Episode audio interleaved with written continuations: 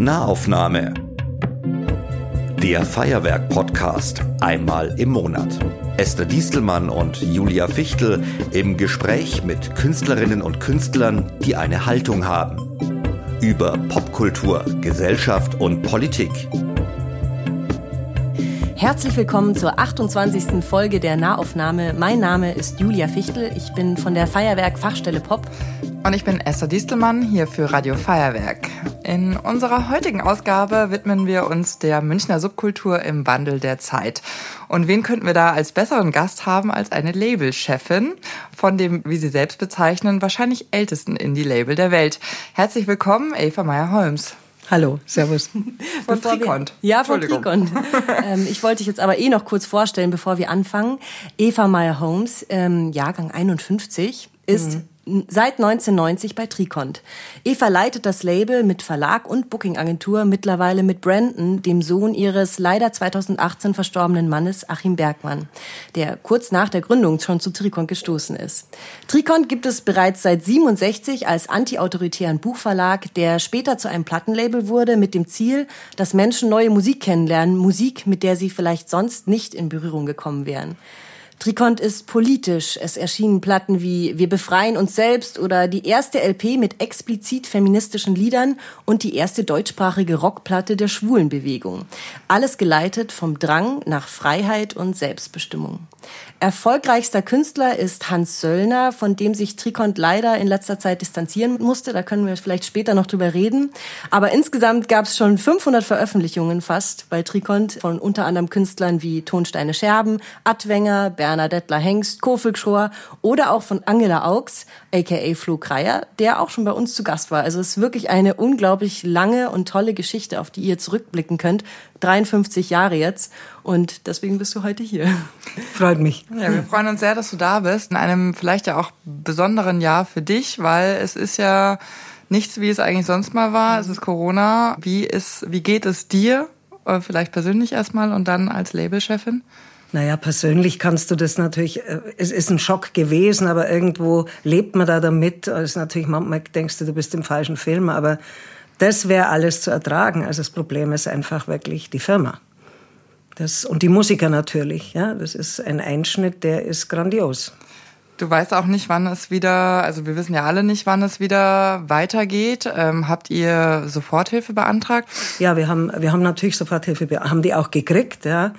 Wir haben, äh, wir sind ja vier, fünf Leute, haben jetzt Kurzarbeit. Mhm. Also wir auch, mhm. Brandon und ich. Und ja, wir leben jetzt letztlich, kannst du sagen, zur Hälfte von unseren Rücklagen. Ja, also jetzt muss man einfach, wir wollen halt nicht aufgeben. Also ich, ich will es ums Verrecken nicht aufhören. Also jetzt muss man gucken, wie wir es hinkriegen. Wenn, äh, verstehst du, es natürlich noch schlimmer ist es natürlich für die Musiker, die also wo du dir denkst, sag mal, was habt ihr alle für eine Vorstellung, wie Menschen leben? Also allein diese, diese ganzen Bedingungen, um an das Geld zu kommen, wo du denkst, sag mal, auf welchem Planeten lebt ihr? Ja, es hat nicht jeder KSK, es hat nicht jeder Betriebskosten, ich meine, das kann man ja endlos aufzählen. Ja, aber wir sind da gerade an ein paar guten Sachen dran und äh, ich denke, man muss sich einfach bemerkbar machen, noch viel stärker als bisher. Ihr seid ja ein besonders familiäres Label. Ist das nicht auch, also leidet man da nicht nochmal besonders, wenn man sozusagen auch die Künstler so leiden sieht? Äh, oder wie ist das? Ja, klar. Also das ist schon was, was einen sehr trifft. Also wir natürlich auch immer versuchen, da irgendwelche Wege zu finden, ja. Und ich mal wirklich äh, auch denke, Mensch, wieder ein Ding abgesagt, wieder und du weißt gar nicht mehr, das ist für die, für, du weißt gar nicht mehr, wie du es ihnen erklären sollst teilweise, ja, also, weil das so existenziell ist, also wirklich, da, wo man wirklich sagen kann, das sind teilweise Katastrophen, die sie da abspielen, es sind alle mit Kindern dabei, ja. Ähm, wie, wie macht man das, ja, wie, wie geht das, also, ja, aber wie gesagt, es gibt jetzt ein paar Sachen, an denen wir sind. Also auch äh, jetzt erstmal natürlich sich nochmal bemerkbar zu machen als eine Gruppe, die einfach, und da zähle ich auch Tontechniker, alles dazu, ja, die, die wirklich durch jedes Raster fallen und die, ähm, also wo ganz klar ist, eigentlich sollen die bei Hartz IV landen, ja, dass diese, diese öffentlichen Gelder nicht abgezapft werden, was zum einen wirklich eine Unverschämtheit ist und zum anderen natürlich so ist, ich weiß es jetzt von Leuten, die es gemacht haben, jetzt wenn wieder ein Job kommt, dann musst du dich ja abmelden, ja, dann meldest du dich ab Dann hast du aber nur einen, was sich die scheinbar alle nicht vorstellen können. Du hast vielleicht sechs Wochen den Job, freust dich und dann geht die ganze Kacke wieder von vorne los. Da musst du es wieder beantragen, dann läufst du wieder durch den ganzen.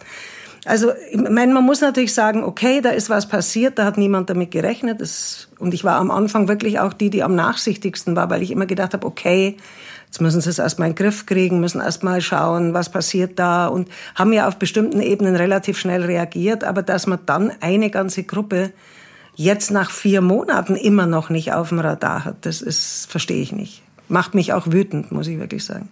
Kannst du uns da ein bisschen was verraten, was ihr vorhabt mit Trikont?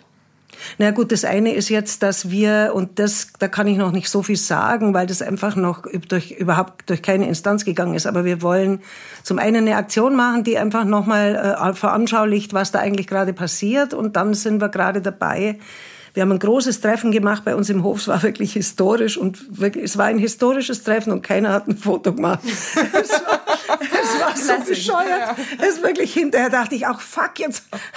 Aber wir hatten es nicht, ja. Aber waren uns alle einig, es ist historisch. also wir haben kleine Labels, ja, viele Münchner kleine Labels, Veranstalter, auch ein paar Musiker uns getroffen und gesagt, okay, allein stemmen wir das nicht, ja. Ich meine, da kannst du jetzt den alten Slogan, gemeinsam sind wir stark, das kannst du jetzt wieder machen, ja. Oder wir befreien uns selbst, was ja wirklich mal so ein uralt Slogan ja. war. Ja. Ähm, ja, und jetzt wollen wir einfach schauen, dass wir uns alle zusammentun und einfach gucken, was können wir miteinander auf die Beine stellen. Druck erzeugen, öffentlich natürlich, aber, aber auch veranstalten, ja. Mhm.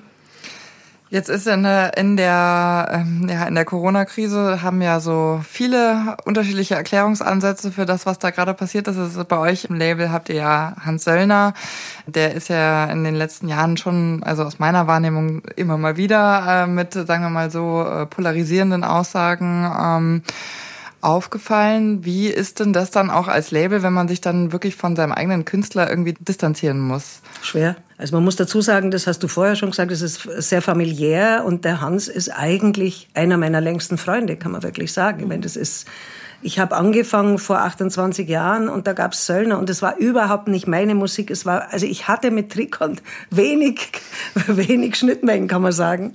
Und ich, ich weiß noch, dass mir der Achim damals die Platte äh, Hey Start geschickt hat. Mhm. Ich dachte, hey, was ist denn das jetzt? Was, was macht der Mann? Ja, ich meine, auf der anderen Seite hat's mich sehr fasziniert, weil da jemand einfach den Staat als Person nimmt. Ja, dann ist er natürlich ganz anders greifbar. Ja, was machst du da, du Staat? Ja, ja. das hat mir natürlich auch gefallen als so ein Ansatz der vollkommen neu war. Ich meine, das war ja immer sehr Stärke, äh, praktisch nicht in diesen linken oder liberalen Wegen äh, zu gehen, sondern einfach immer einen vollkommen neuen Blickwinkel zu finden. Und die haben mich oft auch überrascht und überzeugt.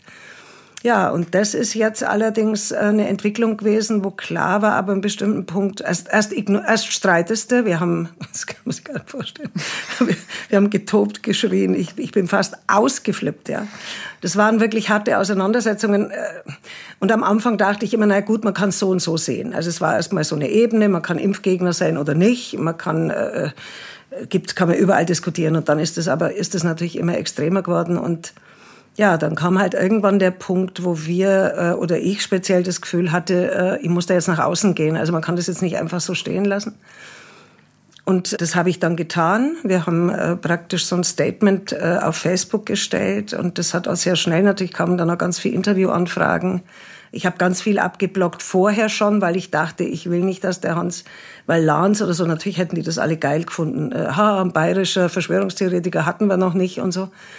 Das war aber dann klar, dass er das alles nicht macht. Und dann gab es eben dieses Statement, das ich ihm vorher noch gegeben habe zum Lesen und ihm das auch nochmal erklärt habe. Das war für ihn schwer, für mich auch. Und ja, es ist, ähm, es macht mich sehr traurig, also weil ich einfach merke, dass ich im Moment überhaupt nicht hinkomme. Also ich, das Einzige, was dann war, nach langen Diskussionen, hat man sich dann entschieden, dass man diesen Facebook-Account schließt weil es wirklich so war, dass da sich plötzlich Leute getummelt haben. Es war ihm selber unheimlich. Ich meine, er hat ja dann selber gemerkt, was da jetzt plötzlich, aus welchen Ecken da plötzlich Reaktionen kommen. Ich schreibe mal kurz ein und erkläre mal vielleicht manchen Hörern, die es nicht ja. mitbekommen haben, worum es da eigentlich geht. Also es war so, dass Hans Söllner ähm, wortwörtlich äh, gepostet hat, Denunzianten, SA, Stasi und Gleichschritt und alles passiert gerade. Mhm. Äh, das ist natürlich also ein, ähm, da muss man kein linker äh, nee. Verlag dafür sein, um das ähm, einen problematischen Vergleich zu finden. Ja. Und dass das natürlich dazu führt, dass man also erstmal als Label ähm, dann auf einmal Anfragen bekommt von Rechtsradikalen ähm, und Nazis, ähm, muss man einfach so sagen. Das ist wahrscheinlich erstmal ein Schock äh, und wahrscheinlich dann eben, so wie du es ja auch gerade erzählst, für Hans Söllner selbst scheinbar ich frage mich immer, wie kann man so naiv sein, ähm, muss ich ganz ehrlich sagen. Ähm, aber ähm, scheinbar auch überraschend gewesen, äh, von mhm. wem er dann mhm. instrumentalisiert wurde. Ne? Ja, weil er natürlich erst mit dem Bewusstsein nach außen gegangen, immer schon natürlich, äh, ich bin auf, ich bin ja auf der richtigen Seite. Ja? Also ich meine, natürlich äh, äh ist das das Letzte, was ich mit ihm in Verbindung bringe, ist Faschismus. Ja, er ist einfach immer antifaschistisch gewesen und er hat sich wirklich irre engagiert, hat Flüchtlinge bei sich aufgenommen, hat Leute unterstützt, war unheimlich aktiv. Aber ähm, ich glaube, wenn man da so reinrutscht, weißt du, also das ging ja los mit diesen Impfgegnern. Und es war ja, da hatten wir schon Riesendiskussionen. Also äh, was, was, was bedeutet das, ja? Und wie trifft man so eine Entscheidung? Aber da tummeln sich einfach äh, äh ganz viele äh, jetzt will, muss ich gar nicht sagen Rechtsradikale, aber das ist ein Gedankengut, das einfach äh, äh auf was fußt oder auf, auf einem Verständnis von Natur, die ich, wo ich das schon nicht teilen kann. Ja? ja. Und da ist er einfach reingerutscht und ähm, ja, hat irgendwann auch, glaube ich, vergessen äh, zu differenzieren. Also, also ich bin da selber ratlos. Mhm. Und äh, es, es, es, ich krieg's nicht zusammen mit dem Bild oder mit dem Freund, den ich habe eigentlich. Mhm. Das muss ich auch sagen. Und wie ist jetzt aktuell die Zusammenarbeit dann? Die ist vorsichtig, aber die ist so, also ich war heilfroh, dass dieser äh, unsägliche Facebook-Account dann zu war. Und äh, im Moment zieht er sich sehr zurück. Und äh, es ist kurioserweise so, dass es auf der anderen Seite für ihn so eine Erfahrung ist, aus diesem ewigen Touren und diesem ewigen Präsenzsein rauszugehen. Es ist tatsächlich so, dass ich denke, und er, er formuliert es auch so, dass es ihm auch gut tut. Also aus dieser Mühle einmal raus. Und natürlich geht's dem wie allen anderen. Ich meine, der hat auch kein Geld auf der Seite. Ja, der muss auch schauen, wie er jetzt über die Runden kommt. Aber ja, man muss es sehen. Ich bin da vorsichtig und will da jetzt auch gar nicht so viel dazu sagen. Mhm. Ja, also ich äh, würde auch noch mal dazu sagen, ähm, vielleicht auch noch mal, um das einzuordnen. Also ich meine, Impfgegner sind ja nicht per se ähm, Staatsfeinde. Nee. Und äh, und auch auf der Demo, also das, was halt das Problem ist, ähm, zumindest so wie ich auch die ähm, Demonstrationen, die ich samstaglich äh, ja jetzt seit neuerdings bei mir vor der Haustür beobachten kann, ähm, wird halt instrumentalisiert von rechts genau. radikalen und genau. faschistischen ähm, Gruppierungen, die Trittbrett fahren, ja. im Grunde auf den auf der Idee des ähm, des Impfskeptikers, möchte ich mal ja. sagen. So, ja, ähm, genau. ich ähm, habe da meine persönliche Meinung dazu und finde das sehr schwierig, aber das ist sozusagen mhm. erstmal die die der Rahmen. Und da muss man natürlich dazu sagen, der hat 250.000 Follower. Ja.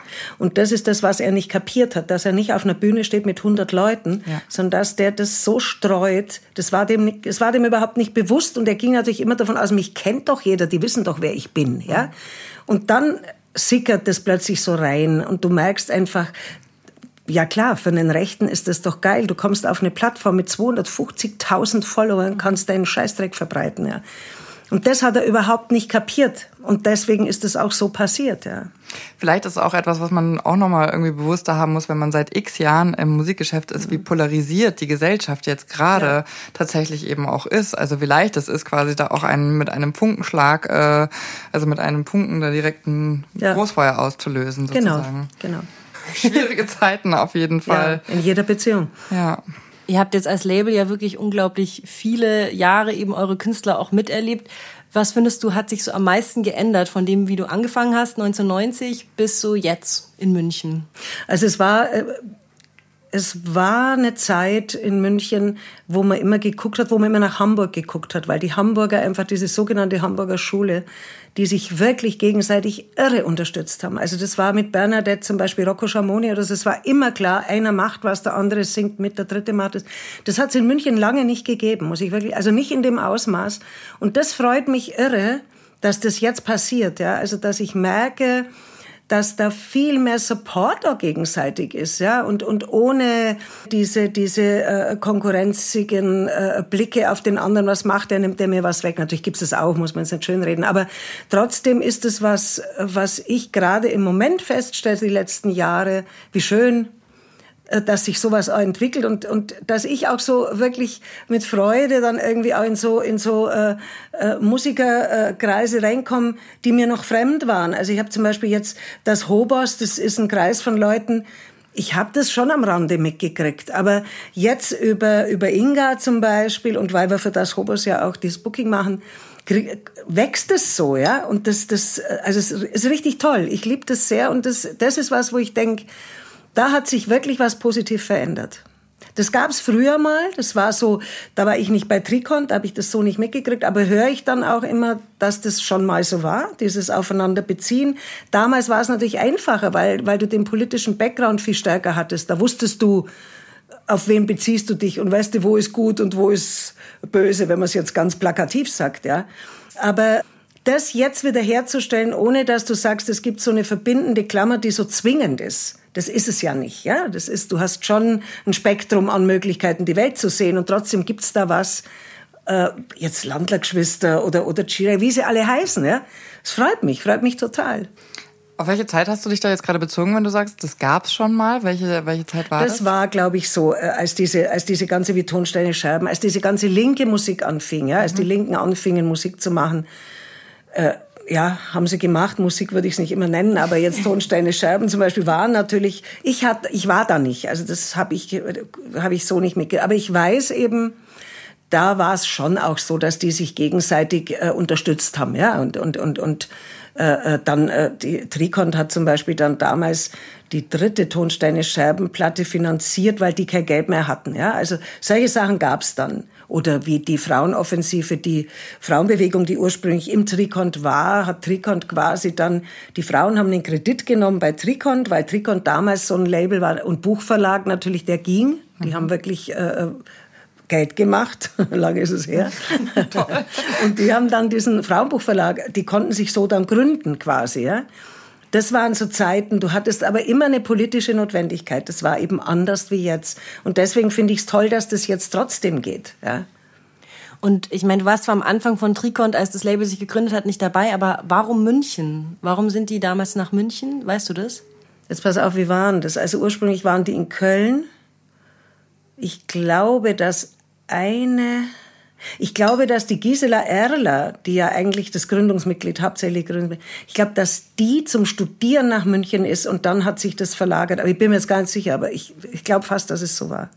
Mhm. Und wenn äh, du, du hast es jetzt schon ein paar Mal gesagt, dass du eigentlich damit überhaupt gar nichts äh, zu tun hattest. Jetzt mal kurz zur Einordnung: Womit hattest du denn was zu tun? Was war denn äh, deine musikalische Heimat? Oder ja, das war viel stärker New Wave. Mhm. also ich habe zum Beispiel überhaupt keine deutschsprachigen Sachen gehört. Also das, das ist überhaupt nicht in meinem überhaupt nicht in meinem Leben vorgekommen. Ja und ähm, habe eine Zeit lang ja auch Radio gemacht und und habe Ausstattung beim Film. Also es war eine vollkommen andere Ecke. Natürlich trotzdem hast du ja äh, äh, eine Grundvorstellung, wie du leben willst oder was das Leben ausmacht. Das war natürlich irgendwo schon ähnlich, aber vielleicht nicht in so einer Radikalität, zumindest nicht auf der Ebene, auf der politischen.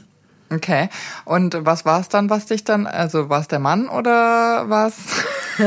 was war der Grund, warum du dann doch bei Trikon gelandet bist? Ja, witzigerweise war es gar nicht der Mann, das kam dann. Es war einfach, ich habe vorher Radio gemacht, Privatradio, und hatte, ich war aber immer schon sehr musikaffin und, und Freunde von mir haben mir erzählt, äh, pass mal auf, der Achim sucht jemand, der da mitmacht und der mit einsteigt und so und ich hatte keine Ahnung, was das ist. Ja, ich wusste schon Trick und irgendwo wusste man das natürlich und es gab ja früher die Bücher, da hatte jeder eins im Regal, ja, Indianerbücher, weiß der Kuckuck, was die, was, also Kreuzung, aber wirklich sowas, ja.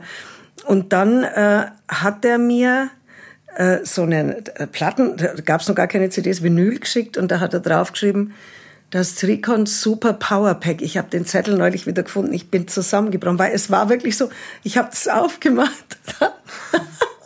Dann war da, gab es eine Band, die hieß Fraunhofer Seitenmusik. Die haben eigentlich äh, äh, ähm, praktisch traditionelle Volksmusik. Die sahen nur nicht so aus, ja, aber die haben das eigentlich gespielt. Es waren so Hippies, ja. Dann irgendwie Ringsgewandel, Hans Söllner, Ach, und Cajun. Cajun war damals schon sowas, da konnte ich irgendwie und dachte, super, Powerpack ist ja schon gewagt. Ja. Und, und so haben wir uns getroffen, aber ich fand es dann so spannend, weil, weil klar war, also ich hätte es nicht gemacht, wenn das jetzt nur ein Job gewesen wäre. Aber meine Bedingung war eben, dass ich unmittelbar in der Entwicklung drin bin und da was machen kann. Und das war so, ja. Und, und das war, das hat mich wahnsinnig gereizt. Also quasi plötzlich das umzudrehen und nicht mehr im Radio zu sein und das zu bewerten, sondern selber quasi zu kreieren jetzt natürlich erstmal die Musiker, aber diese Auswahl zu treffen und so, das fand ich unheimlich spannend. Und deswegen. Und dann kam erst die Liebe. Die kam ein bisschen später. Diese Zeit im, beim Privatradio, mhm. da hast du ja im Bayerischen Wald gelebt, auf eher mhm. so einem Einsiedlerhof, habe ich irgendwie bei ja, 1 zu 1 ja, ja. Ich, ich finde es total interessant. Der, der Vater von meinem Mann, der hat auch wirklich jahrelang auf so einem Einsiedlerhof im Bayerischen Wald gewohnt. Wie hast du da gelebt? Also er hat wirklich so ganz einfach gelebt, quasi sich auch so zurückgezogen von der Gesellschaft. War das ein Ziel von dir auch? Nee, gar nicht.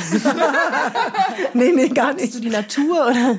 Das schon, natürlich. Natur ist ja nicht, ist ja per se nicht schlecht. Nee, nee, das wollte ich schon. Aber äh, eigentlich ist es so entstanden, dass wir eine Disco auf dem Land machen wollten. Das war eigentlich der Ursprung. Ach, ja, und es war wirklich, es gab so einen Typen damals, der hatte unheimlich viel Geld geerbt von seinen, die Eltern sind sehr früh gestorben, der, es war einfach bekannt, der Mann hat Kohle. Mhm. Und natürlich kamen alle und wollten Geld leihen. Und irgendwie, ich habe ihn überzeugt. Ich habe gesagt, pass auf, wir machen eine derartig geile Disco. Wir lassen die geilsten Bands spielen. Und es war, also ich, ich wusste schon alles. Mhm. Das Problem war, wir haben keine gekriegt und keine gefunden. wir hatten eine uns angeguckt. Und dann äh, habe ich schon zu, zu dem gesagt, komisch, gell, das sind überall so komische Löcher und Kratzer an der Wand und so. Aber es war ein super Ding, war bei Regensburg. Und dann sind wir hinterher in das Wirtshaus, was da ums Eck war, und dann hat die Wirtin gesagt, ah, habt ihr euch die, habt ihr euch die Disco? Ja, dann viel Vergnügen. Und hat so gelacht und so. Dann habe ich gesagt, warum? Ja, jetzt mal, bis jetzt sind die Rocker gekommen und haben es wieder zusammengeschlagen. Dann sage ich, was sind dann die Löcher? Ja, die schießen. Ach du meine Güte. dann war das auch gestorben. Ach, und das dann, waren damals schon Rocker? Da gab's die richtig Hardcore-Rocker, ja, ja. Okay, und die ja. wollten keine Disco da haben? Nee, die, die, wollten halt solche nicht. Ne? Ja. Solche, das war, wir waren ja dann quasi, für die waren wir Hippies, obwohl wir es dann gar nicht waren letztlich, aber irgendwo waren wir das natürlich. Ja, und so ist es entstanden, dass ich da so durchs, durchs Land gefahren bin und dann gedacht habe, jetzt ziehen wir erst mal hin und dann können wir immer noch die Disco machen. Die ist dann aber nicht entstanden. Und du hättest gerne Booking da gemacht oder auch aufgelegt? Oder? Aufgelegt, alles, alles gemacht. Ah. Jetzt muss ich nochmal zurückkommen zu dem, zu dem Label, weil mit äh, gar nichts äh, identifizieren, das klang für mich ein bisschen, also also ich will genau konkret heraus auf das feministischen Schwerpunkt. Mhm. Also da geht ja mir das Herz immer ein bisschen auf, ja. wenn ich lese. Dann haben wir uns deine Geschichte angeschaut und du warst ja, hast ja, sagen wir mal so, nicht den Standard-Lebenslauf, äh, hast äh, ein paar Mal sagen. geheiratet. Viermal. Äh, genau, viermal. Würdest du dich selbst als Feministin bezeichnen? Ja, ja, auf alle Fälle. Schon, also schon, man kann auch viermal heiraten. Ja, ja, voll, sein. total. E, eben, Oder gerade. Gerade hätte ich Oder nämlich grade. gesagt, das ist so, mir passt nicht, also gehe ich ja. oder wie auch immer. Hattest du es damals auch schon sich, äh, dich als Feministin bezeichnet, als du zu Trikon kamst?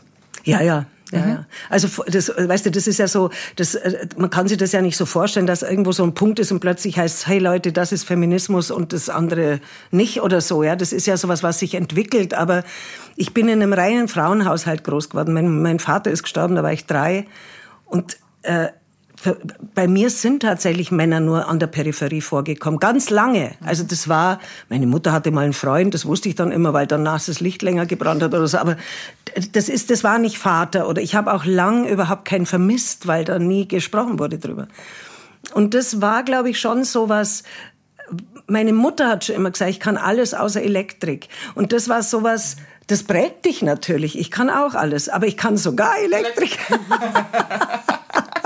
ja, das prägt auf jeden Fall, das würde ich auch sagen. Ja. Also was ja. einem vorgelebt wird. Ja. Was ich dann gerne auch noch wissen wollte, weil das ist etwas, was du ja beurteilen kannst. Ich bin 84er Jahrgang. Du warst, bevor du in der Bayerischen, im Bayerischen Wald gewohnt hast, ja auch in München, mhm. Äh, in Augsburg und in München. Wie hast du denn München in den 70ern denn wahrgenommen? Also war das eine, weil also, ich meine, hier waren die Arabella Studios, hier ist Freddie Mercury, die mhm. Stones, mhm. alle waren irgendwie hier und München muss ja irgendeinen bestimmten Vibe gehabt haben. Kannst du den irgendwie fassen? Ja, weißt du, du musst natürlich, da muss man vielleicht, da muss man den Background schildern. Es war ja tatsächlich so, bei aller Gesellschaftskritik, die es gab, war das natürlich trotzdem eine Zeit, wo du das Gefühl hattest, Du erschaffst dein Leben oder du erschaffst eine Form des gemeinsamen Lebens und du kannst es. Also es kann funktionieren.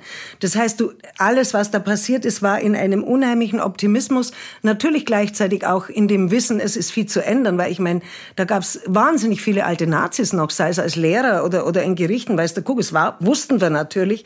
Und trotzdem, ja, das war, äh, weißt du, das war wie so ein, du warst aus so was Besonderes, ja. Wir waren, wir waren die Avantgarde letztlich und so haben wir leben können. Mhm. Und das, und das war aber auch nur möglich, weil du dich anders abgrenzen konntest. Da musstest du dich gar nicht groß anstrengen, ja. Also das, das, das ging. Du hast nur eine kleine Schraube an deinem Leben gedreht, dann warst du eh nicht mehr der, der die, oder dann warst du nicht mehr die wie die anderen, ja.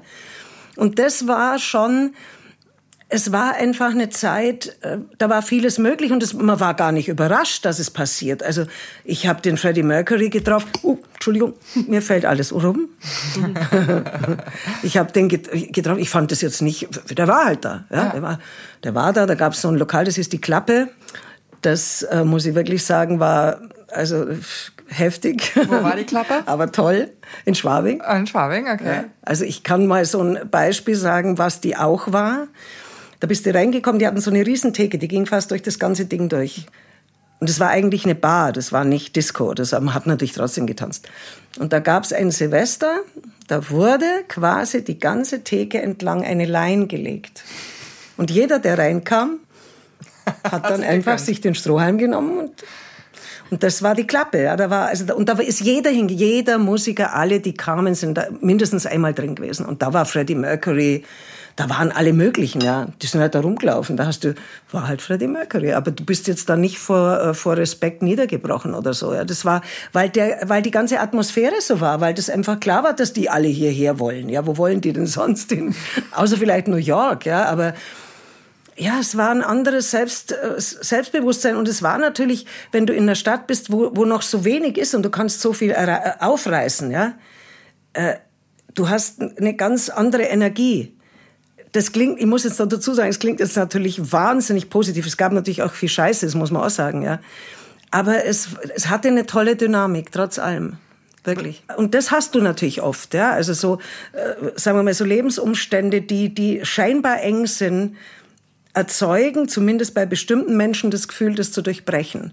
Damit äh, sage ich jetzt nicht, dass die Enge das Erstrebenswerte ist. Ich sage nur, wenn es mal so ist, dann hast du einfach viel mehr Energie, das zu durchbrechen. Und wann ist das, wann war das vorbei, die Energie, oder wie ist die Entwicklung gewesen aus deiner Sicht? Hm, gute Frage. Also es war zum Beispiel so, dass, also nicht, das hatte schon Gründe, dass ich eine Disco auf dem Land machen wollte. Also das war dann schon so, dass da so eine Entwicklung kam. Die Mieten wurden mehr. Wir haben in einem Haus gelebt, äh, im, im Lehe. Äh, das wurde saniert. Wir waren dann, wir haben, es waren nur WGs da drin, bis auf eine ältere Dame, die ganz reizend und ganz toll war. Wir waren die Ersten, die dann so einen äh, Prozess gewonnen haben. Wir haben geklagt. Das heißt, die mussten, die, durften nur eine, eine Hälfte des Hauses renovieren. Für die, die da raus mussten, mussten sie Ersatzwohnungen und dann wurde das so hin und her geschoben. Trotzdem war es dann irgendwann so, dass der Sotheby-Chef da eingezogen ist. Also das war dann, irgendwann war der Traum vorbei. Und da war dann klar, wo es hingeht wenn ich jetzt heute natürlich gucke, denke ich, das hätten wir uns nicht vorstellen können, dass es so weit geht. Ja, aber es war damals schon so, da gab es schon so eine äh, Landflucht. Also es gab schon Leute, die aus der Stadt raus sind, weil es da schon äh, äh, schwierig war, das zu bezahlen und vor allem natürlich Leute aus unserer Ecke dann auch ganz schwer Wohnungen gefunden haben. Ja. Und Trigont ist ja jetzt aber schon immer eigentlich in diesem Häuschen da. Nee, nee, die waren vorher woanders. Das hieß Josefsburgstraße. Da hatten die ein Haus mit einem riesen Garten und da mussten sie raus. Da war, ich weiß gar nicht, ich glaube, irgendjemand hat gesagt, da ist jetzt ein Jugendzentrum drin oder irgend sowas. Und dann kam das Haus zur Miete. Das war ein Arbeiterwohnheim vorher. Und da ist Trikont eingezogen und unten war so ein Verein, äh, warte mal, den gibt's noch, Verein für alleinstehende Mütter, jetzt heißt es Mütter und Väter natürlich, oder Alleinerziehende. Und irgendwann mal, äh, das war, hat ein Bauern gehört aus dem Bayerischen Wald, aus dem Landshut oder was. Und dann ist der Alte gestorben und der Sohn hat Kohle gebraucht und dann äh, war das, äh, ich hätte es nie gemacht, aber Achim war, hat richtig gehandelt und hat gesagt, okay, wir kaufen das, ja. Wo du halt wirklich denkst, könntest du ja nie mehr kaufen, ja. Also es gehört immer noch ein Teil der Bank, aber es war zumindest der, der richtige Schritt. Und, und so ist Trikon da hingekommen. Und das ist natürlich jetzt ein Segen. Ich freue mich jeden Tag, wenn ich da reingehe. Ich denke, was für ein Irrsinn. Weil es auch ein wunderschönes Haus ist. Das ist wirklich wunderschön. Ja, dieser Hinterhof auch ja, vor allem. Ja, genau. genau. Da, wenn man schon da reingeht, da passiert irgendwie schon was, finde ich. Sehr ja, guter Ort. Ja, danke. Aber finde ich auch. Ihr hattet es ja nicht immer leicht mit dem Label, natürlich auch der ganze Wandel der Plattenindustrie, weniger Verkau Verkäufe und so weiter, Downloads. Gab es Momente, wo du dachtest oder ihr damals noch dachtet, jetzt hören wir auf? Ja, aber, aber die waren kurz. Also die waren wirklich, also irgendwie war immer so dieses Ding, nee, wir, das können wir nicht machen. Also wir wollen, wir wollen, also auch für die Musiker, aber natürlich auch für uns selber, ja. Wir wollen das durchziehen. Aber natürlich war es so, ich meine, wir hatten wirklich, wir haben auch eine Zeit richtig gut Geld verdient, ja, muss man wirklich sagen. Aber wir waren jetzt beide keine, die das irgendwie, ähm, manche würden sagen, sinnvoll angelegt haben. Wir haben einfach wahnsinnig gern gelebt und gut gelebt, ja. Wobei äh, nichts übrig geblieben. Also verstehst du jetzt nicht so, dass wir irgendeine Villa oder irgendwas, null, ja. Aber einfach ein saugutes Leben gelebt. Und das ist was, wo ich immer noch denke. Also, das ist das Wichtigste eigentlich, dass du mit dir glücklich bist, ein gutes Leben lebst und den anderen auch eins ermöglicht. Wenn du das hinkriegst, ist doch super. Und das war einfach das, äh, was wir versucht haben, ja. Aber natürlich stimmt es. Äh, weißt du, das Irre war ja, mir ist das neulich erst wieder eingefallen, als die CDs kamen, war das ja für uns erst eine Katastrophe. Also, weil wir gesagt haben, erstens alle Vinyl-Nerds, ja, und dann plötzlich kein Vinyl mehr. Aber die Industrie hat es uns vorgemacht, wir haben es natürlich dann auch gemacht. Du konntest ja alles nochmal rausbringen. Die Läden haben kein Vinyl mehr verkauft. Das heißt, du musstest es quasi machen und hast letztlich alles nochmal verkauft. Das war eine Goldgrube. Ich meine, da haben nicht nur die Großen sich saniert, das muss man ehrlicherweise sagen. Da haben wir uns auch saniert, ja. Und dann aber kam eben dieser Einbruch. Ähm, und diese Digitalisierung, das haben wir alle nicht gedacht, dass das so schnell geht. Ich meine, Gott sei Dank nicht nur wir. Also das war wirklich, das hatte niemand auf dem Schirm, wie schnell sich so die Welt so ändern kann. Unglaublich. Aber das, äh, das hat uns wirklich erstmal äh, ziemlich getroffen. Und da gab es dann Gott sei Dank schon den Brandon, den Sohn von Achim, der dann eingestiegen ist, da geholfen hat mit digitalen Homepage und weiß der Kuh was das war wirklich ein Segen, dass der aufgetaucht ist und uns da wirklich damals schon geholfen hat. Ich meine, abgesehen davon, dass ich ihn liebe und er immer noch äh, und das mit mir jetzt macht, ja. Mein Stiefsohn mit seiner bösen Stiefmutter. Kann ja auch ein schönes Verhältnis mal geben, offensichtlich. Ja, ja, ja das gibt's. Das gibt's. Ja. Aber das äh, war dann schon ein schwerer Einschnitt. Ja. Dann haben wir uns eben entschieden, das Booking dazu zu nehmen. Aber das ist natürlich, du musst natürlich da erstmal unheimlich investieren. Wenn du, wenn du keine Bands hast, die wirklich dicke Gagen kriegen, dann hast du natürlich das Problem, viele kleine Bands, die gern spielen, aber die halt wenig Publikum ziehen. Das heißt, du arbeitest wahnsinnig hin, die Arbeit ist die gleiche, aber das, was du dann erstmal kriegst an, an Provision, ist natürlich wesentlich weniger. Ja. ja, und jetzt zu Corona noch weniger. Ja, das ist wahr. Äh, Jetzt darfst du. Du hattest ja, also es war ja nach dem 50. Jubiläum von Trikont, also hatte ich ja einen Schicksalsschlag mhm. alt, ähm, dein Mann ist gestorben.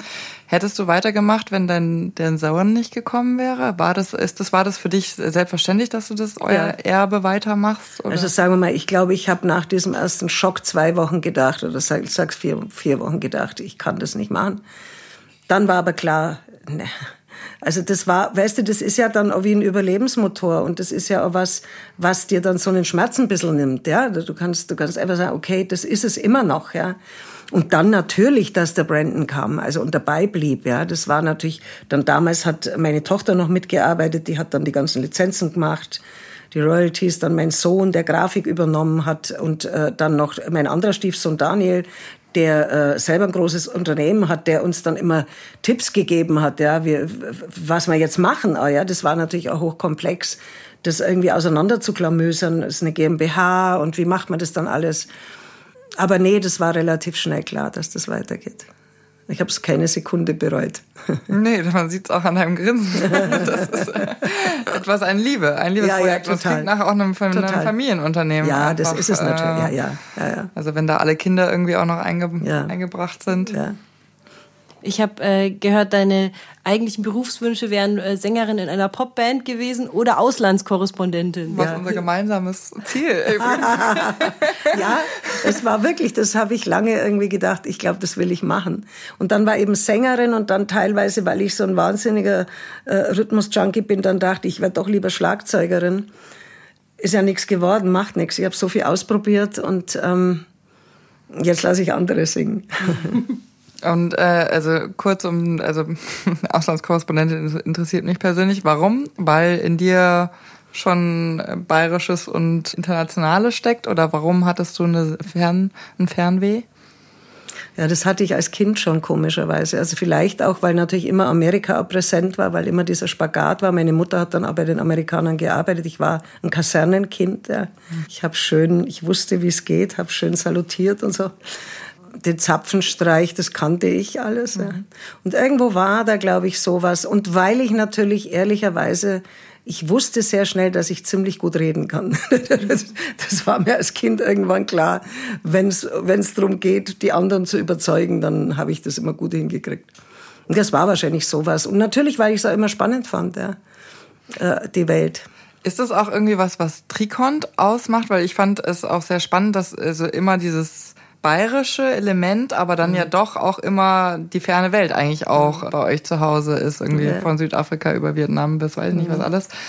Ist das auch etwas, ist das schon vorher gewesen oder ist das etwas, durch dich noch verstärkt wurde oder? Also es ist, äh, es gab vorher, Trikont hat sich jetzt als politischer Buchverlag ja auch sehr stark äh, auf unterdrückte oder auf diktatorische Regime bezogen, ja, und hat ganz stark damit, Dritte Welt, Trikontinentale, ganz stark damit gearbeitet, Befreiungsbewegungen unterstützt. Insofern war da schon sowas äh, in die Welt raus, ja. Aber es war schon natürlich so, dass durch das, dass ich wo ganz anders herkam, ein anderer Einfluss natürlich dazu kam. Das Bayerische, muss ich sagen, ähm, das war der Achim erstmal. Also ich habe, ich, als, als ich äh, da angefangen habe, hatte der eine Serie angefangen, Rare Shellacks hieß die, wo wirklich die verrücktesten äh, Sammler, die man sich vorstellen kann, bei uns aufgetaucht sind mit diesen alten Shellacks, ja, die, die es ja auf keinem Tonträger gab ich hätte das nie gemacht. Ich war fassungslos. Ich war wirklich, ich habe dann das teilweise gehört gedacht, das halt jetzt überhaupt nicht aus. Ja. Aber natürlich hatte er recht und er war aber ein Westfale. Und für den war immer klar, irgendwas passiert in diesem Bayern, was ich so nicht kenne und was ich nicht erklären kann, aber was mich magisch anzieht. Und dieser Blick war eigentlich der erste Blick und dieser war der, der dieses Bayerische erstmal in Bewegung gebracht hat, ja. Diesen Blick da drauf, was, die Sprache, die Art, wie sind die? Ich, ich meine, ich habe die Bayern plötzlich natürlich dann auch ganz anders gesehen über seine Brille, ja, weil wenn du hier aufwachst, der Meige, ringst die auf oder ringst die nicht auf, aber es sind halt Bayern. Ja. Nee, der hatte da so einen ganz anderen Blick und wir haben dann später diese Stimmen Bayerns gemacht mit so verschiedenen Themen. Und das war dann, da war ich dann schon angefixt. Also da hat es mir dann auch schon wahnsinnig viel Spaß gemacht. Aber dieser, dieser Blick raus, der wurde, also den gab's, es gab ein Ding, es hieß Fünf Griechen in der Hölle, das war so die erste, erste Sampler und witzigerweise auch wirklich, den es überhaupt gab. Es war ja vollkommen Compilations, das kannte kein Mensch, ja. Und es war so ein Punk, der hat äh, griechische Musik gesammelt und der hat das rausgebracht bei Trikont, ja, also vollkommen chaotisch. Und dann kam, haben wir dann irgendwie, als ich dann dazu kam, gab's so ein Projekt, das hieß Ho, Roadie Music from Vietnam. Und da war das, glaube ich, das erste Mal, dass wir begriffen haben, dass das Spannende ja nicht ist, nur historische Musik zu sammeln, sondern zu sehen, was passiert äh, in, einer, in einer Musikethnologie oder in einer Musikhistorie, wenn die Schüsseln auf, damals noch die Schüsseln auf dem Dach stehen. Was ist in Afrika? Da haben wir dann ja viele Sachen gemacht was machen die jetzt mit der Musik, ja? Und das war bei Roadie Music from Vietnam war es zum Beispiel so, dass das einfach der Achim vollkommen fassungslos war, weil die haben ja damals die Linke diesen ganzen Vietcong-Vietnamkrieg gehabt, ja? Und das singen die plötzlich amerikanisches, äh, amerikanische Klassiker, Rider in the Sky. Ich meine, das waren die Feinde, verstehst du? Ehe dem. Und das war so eine, das war, glaube ich, so ein Knackpunkt, wo es uns dann richtig angefangen hat, Spaß zu machen, zu gucken, was machen die jetzt? wenn die ihre eigenen Einflüsse reinbringen, aber trotzdem MTV gucken, was passiert, wenn sich's trifft? Und was hörst du es noch? Das war dann immer der hör, hörst du es überhaupt noch oder verwässert's alles, ja? Und das hat's nicht. Und das war, so sind dann immer mehr Sampler natürlich entstanden. Jetzt ist ja auch, also ich habe, das, also das finde ich das Sympathische an, an Trikot, eben dieses Heimat Da hörst du vielleicht auch schon, worauf ich hinaus will. Ähm, und eben international in Verbundenheit. Jetzt hat ja auch dieser Heimatbegriff einen ganz anderen mhm. Tonfall mittlerweile wieder. Habt ihr also war das etwas, was euch dann beschäftigt hat oder mhm. weil es so weit weg war eigentlich? Also habt ihr überlegt, bayerische Sachen weniger zu machen? Ja, ja. Also es war schon mal so. Es war nach Adwenger so. Das war wirklich, also komischerweise habe ich das Gefühl, es kommt so in Wellen. Da gab es Adwenger, dann gab es Hubert von Geuser, dann kommen die alle. Und da war schon irgendwann ein Moment, da hat man es aber nur eine Heimat genannt. Es war, aber es war Volks volkstümliche oder es war Volksmusik mit X, hat man dann versucht, sich abzugrenzen. Da gab es auch so einen Punkt, wo wir irgendwann gesagt haben, hey, jetzt reicht's aber. Ja. Dann hat sie das so ein bisschen äh, nivelliert und jetzt eben diese Heimatgeschichten, das ist wirklich so, dass wir dann irgendwann äh, äh beschlossen haben, da ein Stück rauszugehen. Also dass wir müssen nicht zwingend im Dialekt singen. Also das ähm, und dieser dieser Begriff auch, also da gab es beim Zündfunk letztes Jahr äh, so eine unsägliche Diskussion drüber Heimatsound. Und ich muss wirklich sagen, also es für mich impliziert jetzt nicht all das, was man dann vielleicht reinlegen könnte. Für mich ist nicht jeder jetzt verdächtig, der der den Begriff Heimat im Mund trägt.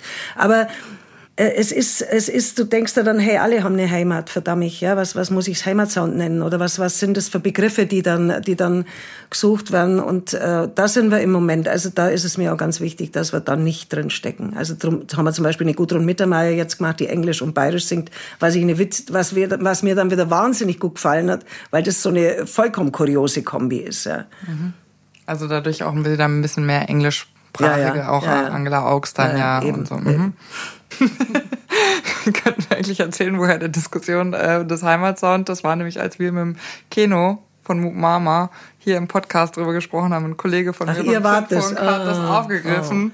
Oh. Und, äh, und dann wurde daraus eine Riesennummer. Wir wurden ja auch vorgespielt scheinbar. Ja, ja, ja, ja, genau, genau. Und das war aber tatsächlich so, dass ich ehrlich sagen muss, das war jetzt wirklich was, wo ich gedacht habe, um Gottes Willen, Junge, ich meine, das, das waren wirklich, das war für mich wirklich diese, also diese Pseudo, äh, uninformiert plakative Form, mit sowas umzugehen. Wo ich gedacht habe, Mann, also jetzt beschäftige dich mal ernsthaft wirklich damit, wie politische Strömungen ablaufen. Weil das war, also das war, fand ich unsäglich. Also so einfach ist die Welt äh, einfach nicht. Ja, so. Aber die, zumindest sagen wir mal, der Ansatz zu sagen, äh, gibt's Begriffe, wo ich genauer hinschauen muss, das hätte ich sofort unterschrieben und das war ja dann in der Diskussion auch dann so, die war ja live, das äh, war dann, und das fand ich so geil, weil ich dann gedacht habe, jetzt kann ich alles loswerden, weil sie können es nicht schneiden.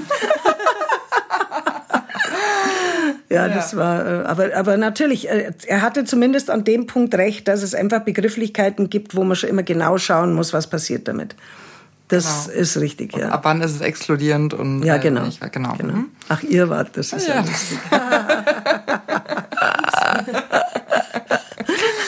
Ja, genau. Ja. Ich habe ich hab noch eine Frage zu einer anderen Begrifflichkeit, die jetzt zwar nicht so umstritten ist, aber für mich auch in der Fachstelle Pop immer sehr interessant, weil Fachstelle Pop Populärmusik, Popularmusik. Mhm. Und ihr schreibt auf eurer Homepage, und heute, 50 Jahre später, also das war zum Jubiläum quasi, sind wir immer noch überzeugt, dass keine Kunst ausdrucksstärker und potenziell demokratischer ist als Populärmusik. In keiner anderen Kunst konnten und können sich Leute intensiver und direkter ausdrücken.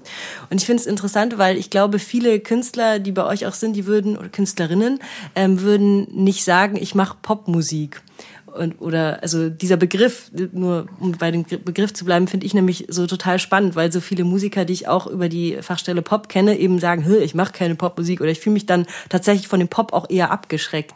Mhm. Aber mhm. wie siehst du das? Naja, weißt du, musst, also wenn du es jetzt, das ist ja immer diese Begrifflichkeit, es ist genauso wie zu sagen Independent. Was ist Independent zwischenzeitlich noch? Es ist ja wirklich eine Hülle eigentlich. Aber eigentlich ist einfach Independent unabhängig, ja? Das heißt ja noch nicht, äh, wie die Musik klingt was jetzt aber eigentlich als per Definition genommen wird für Musikstile. Ja, ah, ist independent.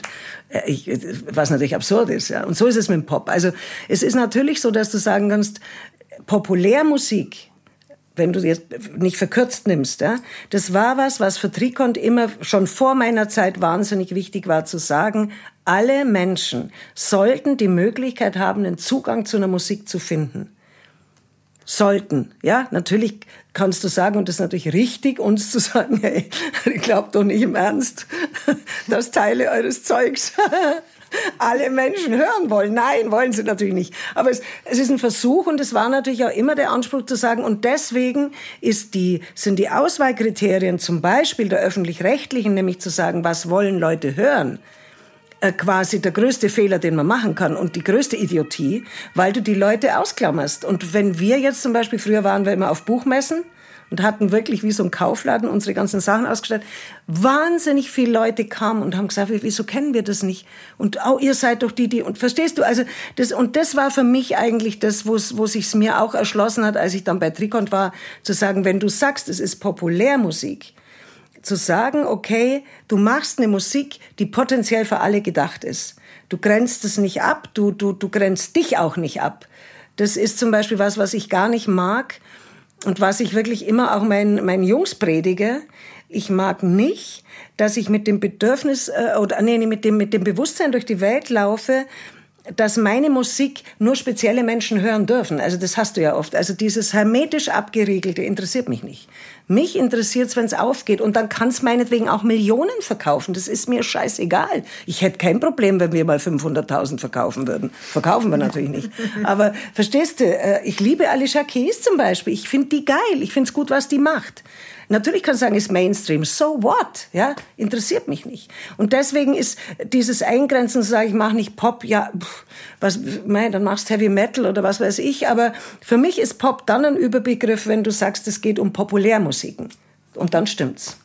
Ich benutze immer Popularmusik. Also Popular quasi, stimmt natürlich noch mehr. Ja, ja das dieses stimmt. quasi vom Volk wieder ja, genau. Wort, aber halt. Nee, das stimmt. Genau, genau. Popular, auch, du hast recht. Ja, jeder die Möglichkeit hat, Musik zu machen und dass die gehört werden genau, kann. Genau, ja. genau. Das finde ich super interessant, weil ich die Diskussion eben ganz oft ja, habe. Ja.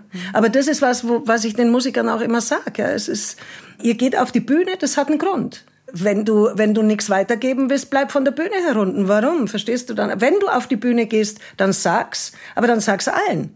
Ob jetzt alle dann kommen, ist die andere Frage. Aber es ist zumindest, sagen wir mal, die Intention, auf die Bühne zu gehen, sollte immer sein, ich will euch was erzählen. Und zwar nicht nur dir, dir, dir, weil du zufällig die gleichen Sneakers trägst oder weiß der Kuh was, sondern weil ich was zu sagen habe und das sollen möglichst viele hören. Ja, ähm. Wir sind ein bisschen äh, öfter weggekommen von Subkultur im Wandel, aber das macht auch nichts. Ich finde es ähm, sehr interessant, was du erzählt hast, irgendwie sehr bereichernd, wirklich. Vielen Dank. Ja, voll schön, dass du da Dankeschön. warst. Hat mich sehr gefreut. Wir haben eine kleine Playlist von dir bekommen mhm. und zum Abschluss fänden wir es noch super, wenn du da einen Titel von ankündigst. Also was mir jetzt im Moment, weil ich so liebe und weil es so neu ist und weil sie so toll ist, hätte ich gern Inga Ela Falü. Also ich wirklich Leute, hört euch Inga an. Inga ist Ach, toll. Eine neue Trikon-Künstlerin. Ja, die ist neu und die ist wirklich als Mensch und, und als Musikerin äh, wirklich toll. Sehr schön. Super. Folgt uns auf Instagram, Nahaufnahme-Podcast und natürlich auch dem Trikont-Label. Genau, und äh, wo wir schon darüber gesprochen haben, hört euch die Folge mit Keno auch nochmal an. Die gibt's auch bei uns in der Playlist, damit ihr wisst, worum es geht bei dieser Heimatdiskussion. Also wir freuen uns, dass ihr zugehört habt und vielen Dank, dass du da warst. Gerne. Und die Playlist äh, deines Geschmacks findet ihr auch bei uns im Ordner. Und das ist alles Trikont. Danke, tschüss. Tschüss. tschüss.